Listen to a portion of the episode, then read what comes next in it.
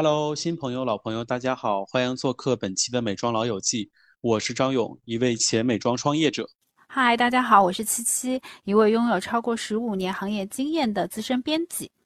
Hello，大家好，我是黄婷，我也是拥有十余年媒体从业经历，同时也是一个电商内容营销人。大家好，我是尼克，是从二零零三年就入行的初代美容专家。今天我们的话题是美妆代言需要粉丝经济吗？基本所有的大品牌现在都签了流量当红明星，这种情况是什么原因造成的呢？是它的必然性，还是有更深层的原因呢？我们今天一起讨论一下。我来先说吧，我的粉丝群有很多艺人明星的粉丝，他们会经常的讨论这个明星代言了什么，互相还会有一点点小小的冲突。比如说，有的粉丝会特别喜欢一个明星，然后会在群里面为他站队。他虽然说一旦否认自己不是很冲动的粉，但但每次这个品牌签掉他这个喜欢的明星的时候，他都会冲去支持，而且会发动我的粉丝群里面的粉丝去帮他的明星去购买。从某一种程度上来说呢，他应该算是比较忠实的粉丝吧。但我群里面因为有很多的粉丝呢，是跟我同龄年层。他们没有太多的明星冲动，而且因为可能是呃妈妈呀，或者是阿姨呀，他们对于购买这个事情，其实更关注的是价格。在我这个粉丝里面啊，被代言影响的消费决策呢，会相对的少很多。那我来说一下我的观点吧。我首先我觉得我们要搞清楚一个底层逻辑，就是大家都会发现说，品牌在我们早期的时候用的是模特，然后现在渐渐改为使用明星。那因为明星有一个特殊的群体是粉丝，所以大家就会认为啊，品牌用明星是为了粉丝经济。但是其实是因为很多人他不了解广告的本质。我觉得无论如何，我必须先科普一下广告的本质。广告的本质它本身就是一种注意力。经经济就是说，我通过我的画面传递的东西能吸引到你的注意力，然后进而让你能关注到我的产品，这是一个广告的本质。那过去呢，你会发现我们有很多流传非常广的经典广告，包括 Olay 曾经诞生过很多标识性的广告人物，然后就有很多明星也是从飘柔女郎的广告模特的身份走出来的。那为什么呢？是因为在十五年前、二十年前，大家能够看到美人的机会。就是他只有通过广告牌，然后通过电视，通过很贵的杂志，才有可能接触到这些人。就是那个时候，美貌这个稀缺这资源是真的非常的稀缺。所以呢，对于品牌来说，他只要找到了真的符合他形象的美貌的模特，他就能达到这个传播度。但是随着互联网的兴起，美貌它真的不再是一个特别稀缺的资源了，或者说你能看到美貌，它不是一个特别稀缺的资源了。然后每一个平台都有它的。代表性的美人，就是所谓的 KOL 也好，网红也好。那在这个时候，就是如果你只是采用一个像以前的策略，采用一个普通的模特，你能拿到注意力经济吗？所有人看过都是觉得这个也没有比我在小红书上刷到的女孩好看多少啊！你是拿不到这个注意力经济的。品牌只能用什么方式去达到它的广告效益，让大家能注意到呢？就是名人。这个名人其中有一个很大的部分，当然是指流量明星，因为他们聚焦了很多人的目光嘛，一举一动都会受到了大家的瞩目。那品牌使用他们的时候，就很自然的能够因为他们而获取到更多的关注度，这是一个底层的逻辑。就是说，只要是互联网时代继续往前走，就美貌不再是稀缺资源，只有名气是稀缺资源的时候，品牌就会一直去使用明星。我想梳理一下时间线，美妆品牌和粉丝经济的关系。大概零五年到一零年的这个阶段，所有的品牌用的，尤其是国际大品牌，它用的模特大部分都是国际脸，比如说金发碧眼。除了七七说到的像。呃，就可能宝洁集团会比较爱有这样的一个路线，就是像 SK two 也是早期会用明星比较多，但是因为他们会用更多的是女明星，一些跟他们关系很长期的女明星，像早期香港的琪琪、林忆莲也用过，然后后面刘嘉玲这些 SK two 都是用了很多年的，这是大概是第一个阶段，就是说。品牌首先是会看这张脸是符不符合我品牌的调性，比如说我希望它明艳，我是一个更彩妆化的品牌，还是我希望它素雅，但是让人觉得肌肤很好。这张脸。代表的其实是品牌想传递的印象，所以在早期的阶段的话，你会看到模特和女明星都会出现，但是基本上你不太可能看到一个男明星去做一个美妆代言。中间出现一个拐点，我感觉是微博的兴起，突然一下子，我觉得可能所有的品牌都看到了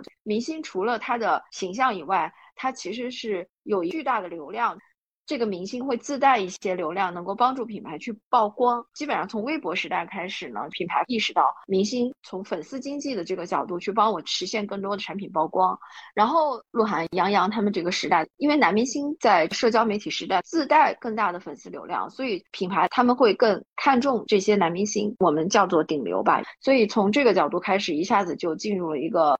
飞速发展的时代，所有的顶流手上都拿着一个美妆代言。电商对于流量明星有巨大。的需求，因为电商是一个流量的逻辑，它只有 campaign 或者是这个项目，它有拿到巨大的流量的时候，他们才能够认定这个东西的成功与否。他们在复盘的时候，这个很重要。所以呢，电商会倒逼品牌去找很多的流量明星，这是我的一些看法。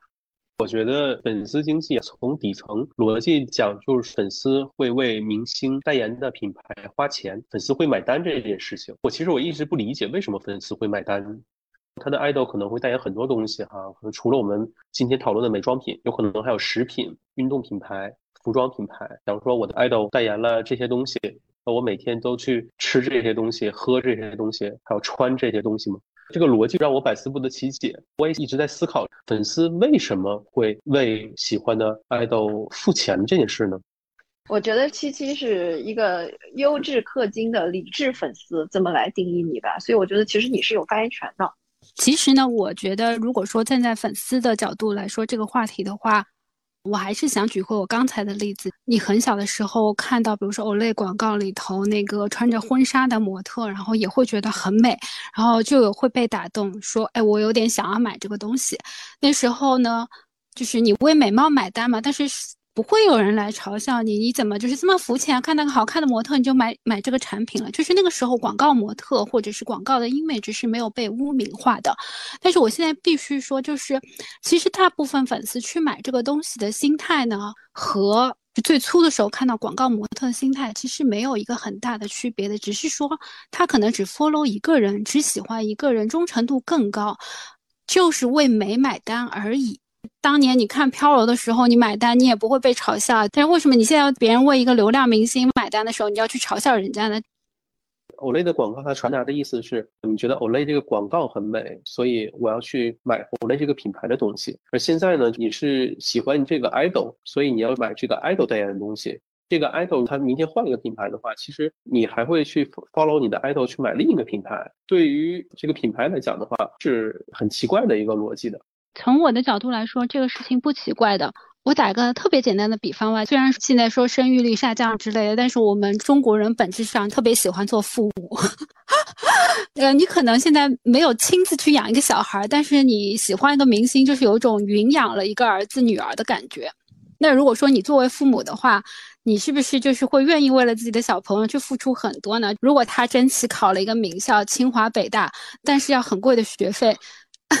你会努力供他上学吗？就是一个这样的感觉。那其实品牌之于粉丝和艺人之间的关系，我觉得其实很类似。品牌是个学校，艺人呢是学生，然后我们这些粉丝呢是父母。名校是有一个光环的，那所有人都想把自己的小孩送到这个名校去，这也就是解释了为什么所有的粉丝都希望自己的艺人能签到一个好的品牌。为了让他能签到这个好的品牌，你当然会给他做很多表现了，就是让他去学钢琴课，去什么什么，就在他身上做各种各样的投资，就是一些前期的投入，就是你能理解那个心情嘛？就是要把他送到名校。那对于学校来说呢，他也是一样的，他培养了无数的学生，那是里头肯定是有杰出校友，这个杰出校友是可以一直被贴在板报上来加持这个学校的名声的。就是艺人和这个品牌之间关系，就比如说你说巴欧一直在用巩俐。那巩俐对于他来说也像是杰出校友，而他就是跟我们这个品牌 link 的话，就是我们与有荣焉，彼此都是这样一个相辅相成的关系。我觉得这解释了一个很基本的框架，就是越是好的品牌，它越能签到好的艺人，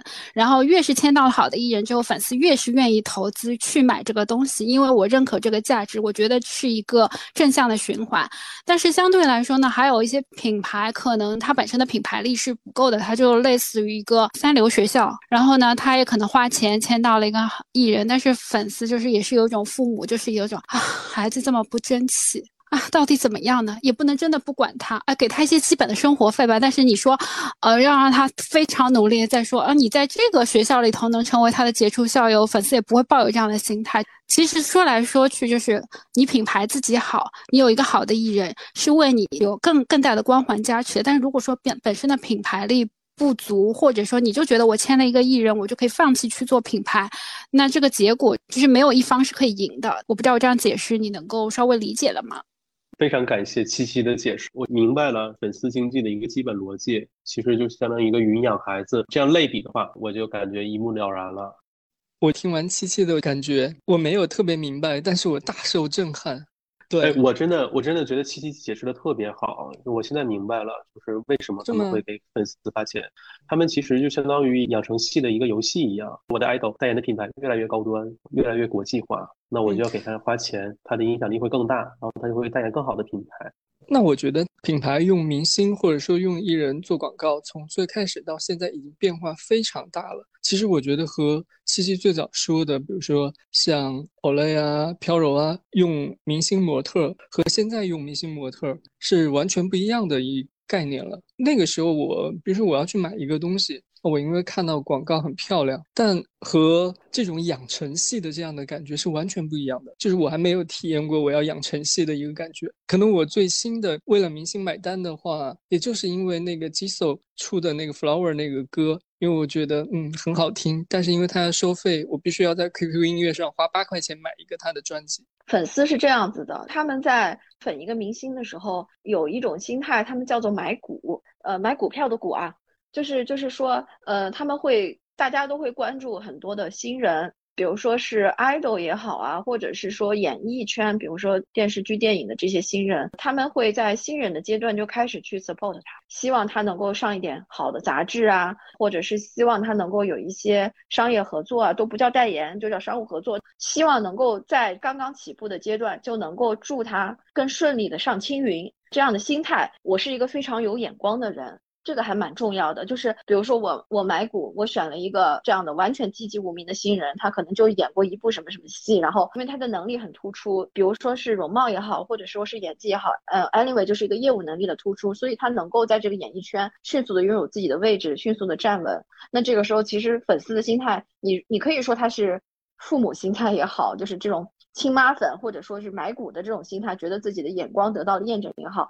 所以从这个角度来讲，粉丝经济一部分是这这是来自于粉丝是为了验证自己的这样的一个眼光。我插一句，真的很好玩，就感觉避免了说我这个孩子是我亲生的，如果他不好的话，我还得认他，我得选一个孩子。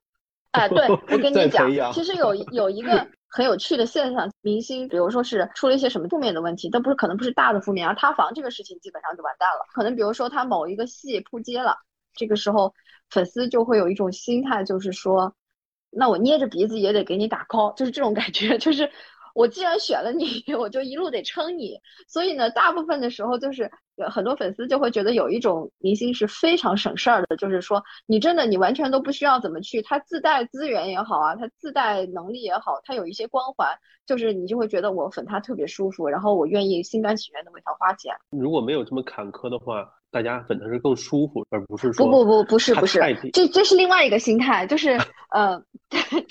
如果如果你有如果你有一个对家。这个对家可能是差不多条件的同时期的一个 idol 或者是一个演艺圈的小生，那这个时候你的粉丝就很希望能够帮你去战胜你的对家，会希望。其实我觉得所有的东西都是因为千军万马过独木桥，名校只有那么几个，然后谁都想让自己的小孩上名校，是一样的心情。就如果人家比你落后很多，你也是觉得 who care。但是这个人跟你就是小孩一直考第一名、第二名，咬得很紧。但是呢，这个学校又只招一个人的时候，你们当然是会。会存在一个比较激烈的竞争关系，这个完全可以理解的。尼克老师，你有没有大受震撼？就是尼克老师就没有什么母性，知道吗？就虽然我们没有当妈，但心里头有点母性。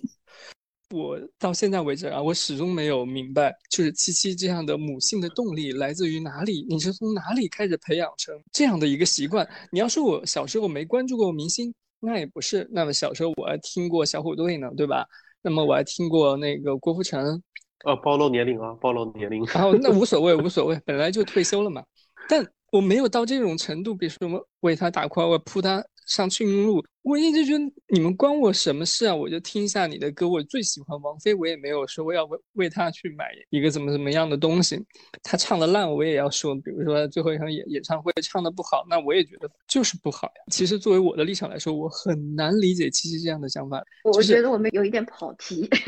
就是变成了就是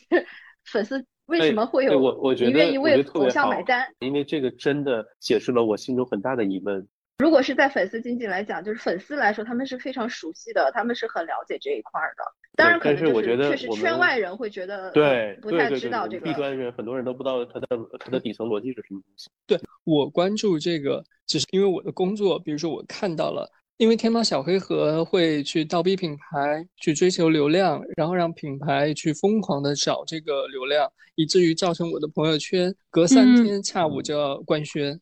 其实我觉得这个回到了那个问题，就是你现在如何获取关注度？它真的不像早期的时候，你通过广告有一张美丽的脸和你的品牌形象。就是契合的美丽脸就能吸引关注度的时代，它没有办法，就除非你是像苹果这样的品牌，它可能本身的产品已经自带光环了，那它不需要依赖任何人。那其他的品牌，市面上同类的产品这么多，你怎么样去吸引关注度？其实这是放在你面前一个特别现实的问题。第二个呢，我觉得是说，就像你刚才说的，天猫去倒逼品牌，是因为天猫本身和品牌的立场是不一样的。品牌它还是有一个品牌建设的过程，所以它可能说它需要寻找的是更符合它品牌形象和气质的，能够有一个更长远的东西。但是对于嗯电商平台来说，它肯定是当下的注意力和当下的流量是更重要的，就是大家侧重点也会有不一样。现在我们把粉丝经济这个事情，我们分四个利益相关方：品牌、明星、平台，还有消费者，就是粉丝。一个品牌他请了明星，付给明星的钱，给明星一个大规模的曝光，然后明星得到了钱，得到了曝光，消费者进行买单，品牌得到了钱，平台在这个过程中也收割了 GMV，感觉四方都是四赢局面。我们去讨论一下，从优点啊、缺点呀，粉丝经济这件事情。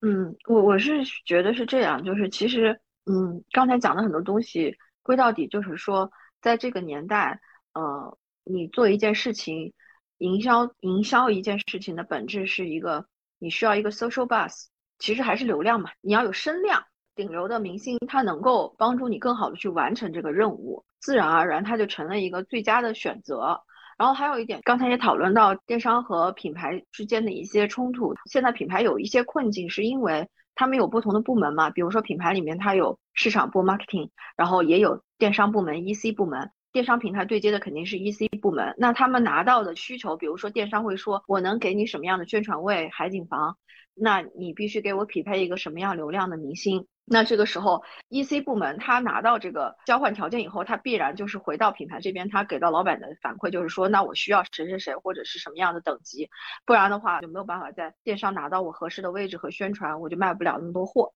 那这个时候，其实因为 marketing 这个部门呢，它更多的就是市场部会更多的去考虑到品牌的一个品牌的文化建设和品牌形象是不是匹配。那这个时候很有可能他就没有选择。我觉得 OK 的人可能已经被人签掉了，那同级别的人，那只剩下谁谁谁谁谁谁，你用不用？你不用，你在电商那儿就拿不到资源，拿不到资源，我就完成不了今年的销售任务。就是这个时候，两个部门之间大家都会很为难，就是因为每个人的 KPI 导向是不一样的，那大家都很为难。但是为了完成这个任务的情况下，那可能他就用了。那这个时候就会出现一些我们觉得。可能不是很合适的这样的一个明星和品牌之间的不匹配的现象。另外，对于明星来讲，他们个人本身也是一个品牌。其实，明星和品牌之间的合作更像是两个品牌之间的一些联名。那在这个情况下，两个人之间的匹配度，就是刚才七七说的，我稍微呃弱一点的孩子，我也希望他上名校，那怎么办？那粉丝给你买上去，想办法。就是它这中间会出现一些这样的一些不匹配的情况。所以很多时候，其实明星在跟品牌签代言或者是商务合作的时候，他们也会要求品牌给到明星。个人的资源，这个资源包括比如说杂志的封面、线下资源，这个时候粉丝也是很需要的。他觉得我们家哥哥姐姐能出现在最核心的呃广告位置上，比如说在上海或者是北京的街头，你能看到哥哥姐姐跟品牌的一些广告，他觉得这个是对他们的明星的个人品牌是有用的。因为我之前做品牌嘛，所以我就从品牌的角度来跟大家分享一下，就是粉丝经济它的优点和缺点吧。就是粉丝经济它最大的优点就是它可以短时间的强曝光，带来销售额的一个巨大的提升。这个提升可能是在有粉丝经济之前远远想不到的一件事情。我觉得呃老一点的营销人和销售都无法想象这个事情。和短时间的一个强曝光和高转化率，甚至带来后期的好评率的提升，这些东西都是在非常短时间内达成。所以粉丝经济要不要呀？那肯定要呀。作为品牌的，无论你是创始人也好，还是职业经理人，你最后的一个很大的目的就是品牌的销量嘛。但是我同时也想讲一讲，就品牌和粉丝经济所带来的一些潜在的不好的一些点吧。第一点呢，就是品牌有可能它的销量过于倚重于某个明星了。粉丝经济那肯定是他的粉丝在买，他的粉丝可能买了一次以后，他的重复购买率可能就没有那么高。第二呢，就是明星本身就是一个稀缺的资源，所以大家为了抢明星，那明星的身价也会越来越高，品牌的利润就会降低。第三点，我觉得是明星与品牌的形象是否是一致啊，是否符合品牌的长远利益。从品牌角度来讲嘛，你是在触及明星的粉丝，让他们进行购买。那你最好的战略其实就是你要每隔一段时间换一个明星，触及不同的粉丝，你的购买不就更多吗？不同的明星形象和你的品牌是否相符呢？比如我是一个抗初老的品牌，两个明星 A 是非常日韩范儿，B 是非常欧美范儿。品牌可能用了两三个月 A，那就换成两三个月的 B。对于粉丝以外的普通消费者来讲的话，可能对品牌的认知就会有一个混淆，就是说，哎，这品牌为什么这个他今天用这个代言，明天用那个代言？那这个对品牌的长远利益，我觉得是非常值得探讨的一个问题。最极端的例子当然就是明星塌方了。明星塌方其实对品牌来讲，它的打击也是毁灭性的。那我接下来还要讲，粉丝经济会造成品牌的价格体系混乱。如果你是支持你的 idol，你买了我们品牌的产品，你自己在家用，那没问题，这个是 OK 的。但是如果你只是单纯的像给 idol 交学费一样，说我买了这产品，那其实，嗯，作为粉丝来讲的话，说我那我这个拿到这产品，其实我也不是特别想用，那我怎么办呢？你可能就会在二手市场给卖了。那如果这个量在二手市场上非常大的话，对于品牌的价格体系是一个很大的挑战。其他消费者可以以非常低廉价格买到正品，那我为什么还会要去旗舰店去买东西呢？这个事情也是品牌必须要面对的。那我接好的，溺爱粉出现了，溺爱粉出现了。好，那你先说，你先说完了，我来攻击你。那其实我对勇的很多观点呢。都是持反对意见的，因为第一，大家会觉得说，呃，品牌花在艺人身上的钱转嫁到了消费者。但是你要这样想啊，你以前找模特，可能模特广告代言费不是很高，但是你不用拍广告吗？你不用铺货吗？你不用去谈渠道费用吗？你不用去买推广位吗？就是所有的这个市场营销费用，你找一个普通的模特和找一个艺人都是要花的。只是那个签约金会有一些差异而已，但是这个差异在品牌的整体销量里头，就是整体的销售额里头，我不能说是忽略不计啊，就是就对非常小的品牌呢，当然是一笔大钱，但是对于大部分的品牌来说是。真的没有那么大的差异的，这个是第一个。但是你因此能省掉多少宣发的成本和力气？第二点是关于粉丝造成的价格体系混乱这件事情。也不瞒你说，我当年为了我家的宝宝，也是买了很多某品牌的面膜，并不想说这是什么品牌面膜，因为它当时刚刚出道没多久，就是我也是最上头的时候。然后我买的面膜就是到现在都还没有用完，我我得去看一下过期了没有啊？我就属于大家说还比较尊重我的氪金粉，因为我没有把它放到二手市场去再卖掉。但是你也可以看到，粉丝确实是能够帮助品牌在一个很短期的时间内达到一个销量的增长。那这个时候，其实比如说任何一个公司不可能只有嗯 marketing 一个部门，它是有。各个不同的部门去组成的，其实大家是可以从过往的一些案例啊和各个方面去能计算到你整体的一个销售比例以及市场的转化比例以及你实际上的消费者的使用频次，其实所有的东西都是能够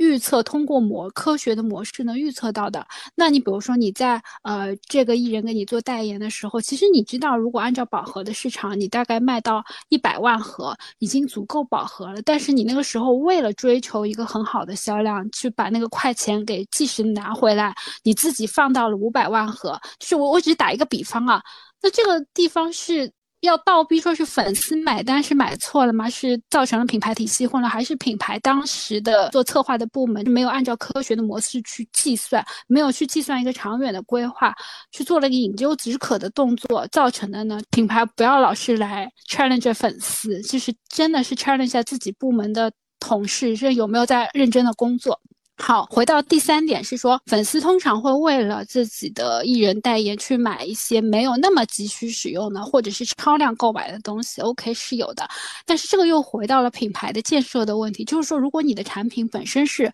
品牌力非常的强，非常的好，然后同时呢，这个产品比较实用的话，我我买了这个东西，我还能送人啊，就我送人就是也是体面过人啊，逢年过节我有很多的出路可以把这个。我花钱买的东西倾销出去啊，但如果说你自己的产品本身品牌力也不去建设，就完全靠着粉丝，那粉丝就是是我是为艺人花了这个钱，我譬如去看了他一场演唱会，我把这个钱就是多买一张门票的钱给你买了代言，那我就是不想用，我放到二手市场去出售，是我的问题吗？品牌本身真的不需要去反思一下吗？好了，我溺爱粉的发言结束了。不要走，不要走。七七又解答了我很大的疑问啊，品牌应该去做更仔细的预算啊，就是把这个问题又推给了品牌。这个答案我是接受的。但同时，我有个问题要继续问一下七七哈，有些奢侈品牌它也会找流量明星代言，比如像 LV，作为粉丝，你还会为他买单吗？你的价格边界是多少？或者是奢侈品牌会期望他的粉丝为他的代言进行销量的贡献吗？我不太理解哈。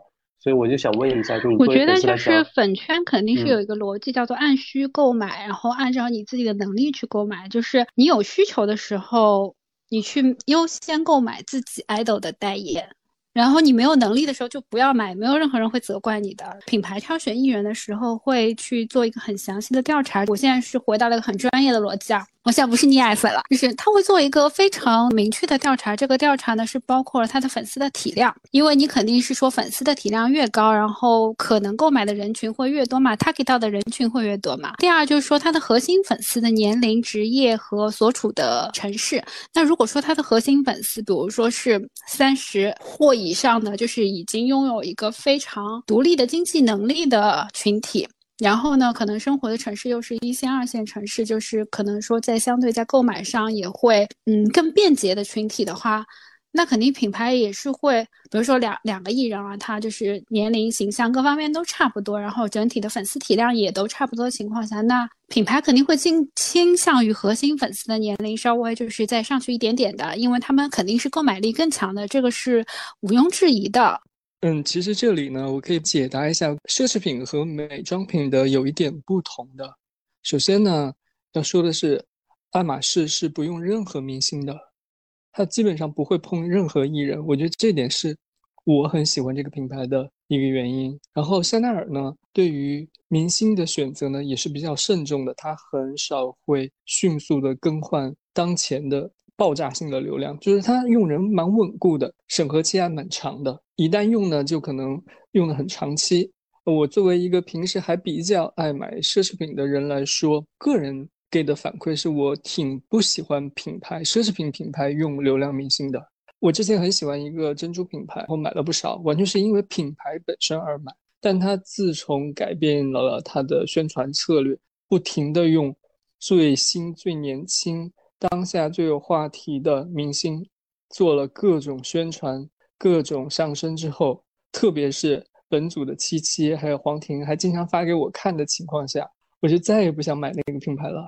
对这个品牌完全拔草，这就是可能你刚才说的，就是当这个品牌你选择人的时候，你也不要乱选，就是你还是要选择和你品牌格调本身相符的。我觉得护肤品也是这个样。因为护肤品选择不好的时候，也会出现很多问题，大家就不理解你为什么要选它做代言。当然，我们也可以从另一个角度来说，现在人还是太少，艺人还是太少了，品牌太多了。啊，我们再说回护肤品这个话题，我的粉丝里面，在这个年龄层，真的很少很少会去为粉丝经济买单的，因为都相对来说比较成熟吧。大家可能还更关注的还是这个产品本身的价格、优惠力度、赠品力度这个方面多一点。这个从我的粉丝群他们日常讨论的护肤的这些点来看，